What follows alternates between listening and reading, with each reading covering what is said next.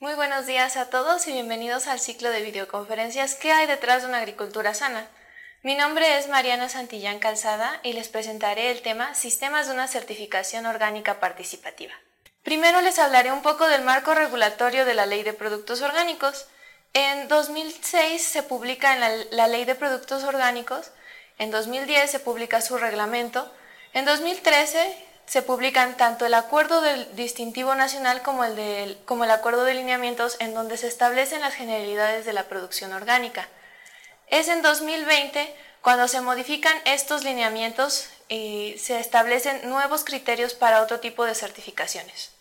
El acuerdo de lineamientos, publicado el 8 de junio del 2020, tiene ciertos cambios relevantes, que son la certificación de abejas meliponas, la inclusión de, algunas modificaciones en conejos, la inclusión de la acuacultura, el etiquetado y declaración de propiedades en algunas, tiene algunas modificaciones y también una modificación relevante en la lista nacional de sustancias, materiales e insumos permitidos y los anexos. La certificación de la Ley de Productos Orgánicos establece tres esquemas de certificación el primero, que es llevado a cabo a través de la Secretaría de Agricultura y Desarrollo Rural, el, la SADER, a través del SENACICA. La segunda, que es por organismos de certificación orgánica aprobados, los cuales deben de tener una previa acreditación de la ISO 065 o su equivalente ISO 17065 nacional o internacional. Y el tercero del que hablaremos hoy son los sistemas de certificación orgánica participativa. Los sistemas de certificación orgánica participativa, o SCOPS, son una opción para el mercado interno y en un momento veremos por qué. Para empezar, otra vez un poco de marco de referencia, eh, los sistemas de certificación orgánica participativa tienen su emanan de la Ley de Productos Orgánicos en el artículo 24 donde se establece que los productores organizados pueden tener una pueden establecer el sistema de certificación orgánica participativa.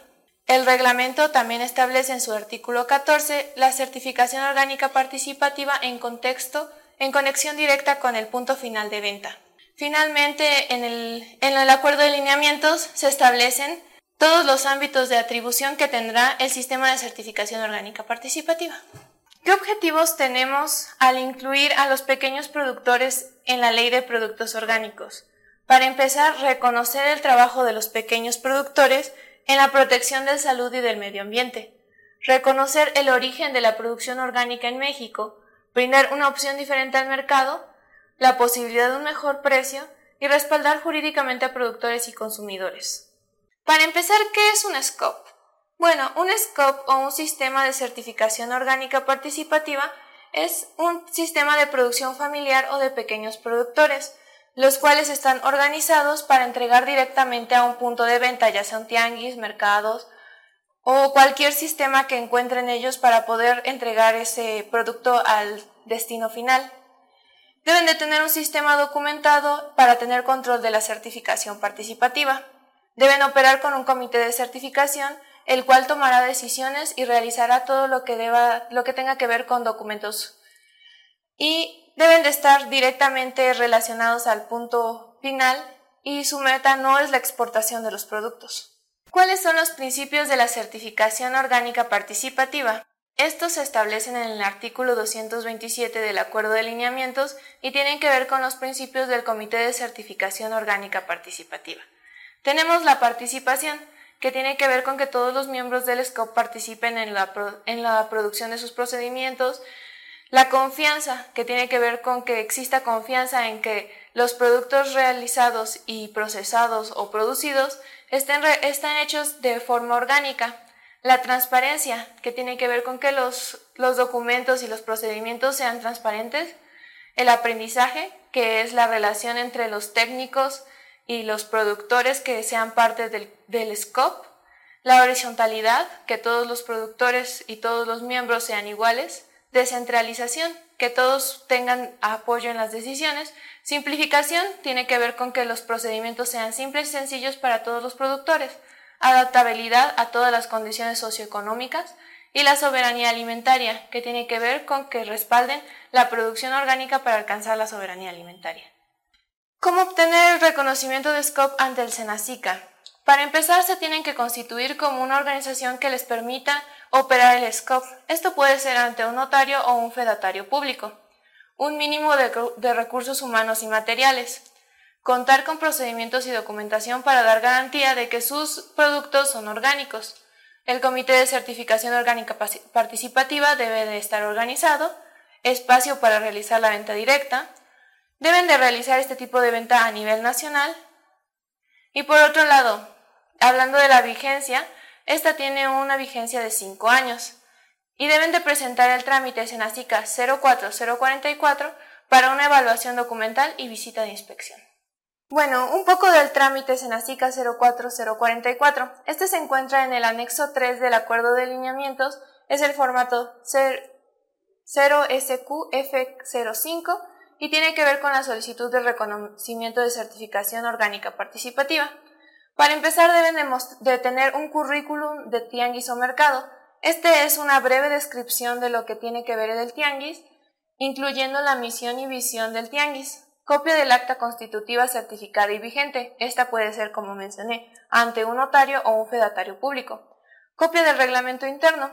Un organigrama que puede incluirse en el manual y que debe de contener los nombres y posiciones de cada persona que es parte de este organigrama la relación del equipo técnico de inspección, que tienen que, que ser aquellos que serán los que realicen la inspección a las unidades de producción, la descripción de la infraestructura a operar, todos los recursos materiales que tengan a su disposición, descripción de los sistemas de supervisión y evaluación de las operaciones orgánicas, que tiene que ver con todos los sistemas, todos los manuales y procedimientos que tengan para poder otorgar la certificación.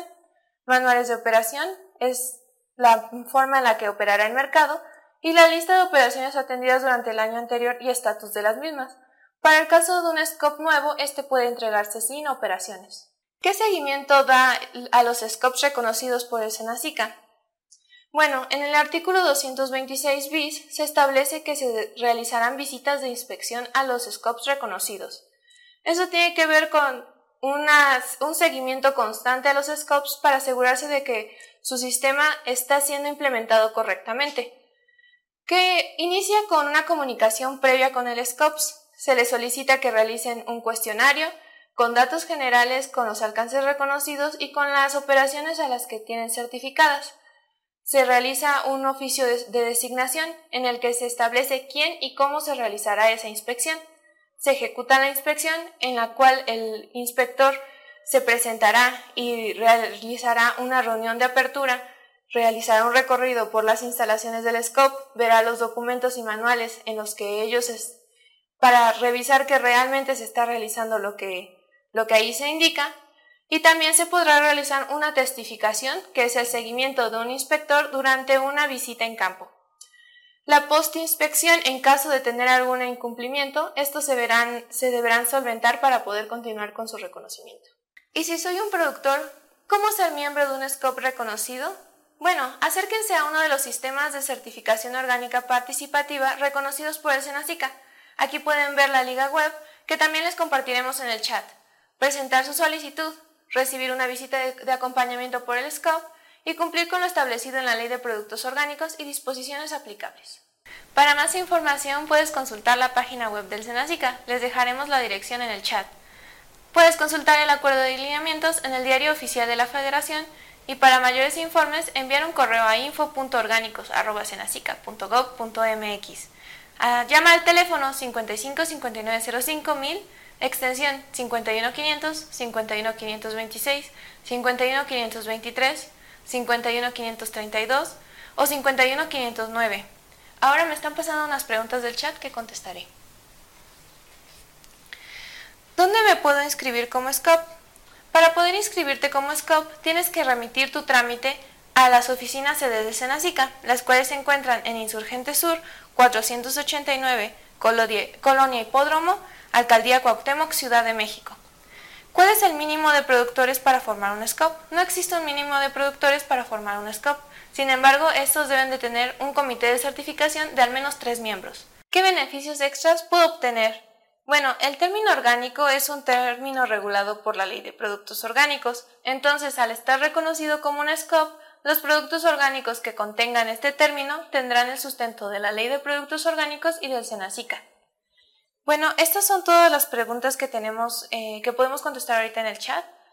Em, si tienen alguna otra duda, pueden enviarnos un correo a info.orgánicos.senacica.gov.mx o mandarla a las redes sociales oficiales del Senacica. Ahora los invito al próximo jueves a la conferencia Unidades Caninas y Perros de Confort.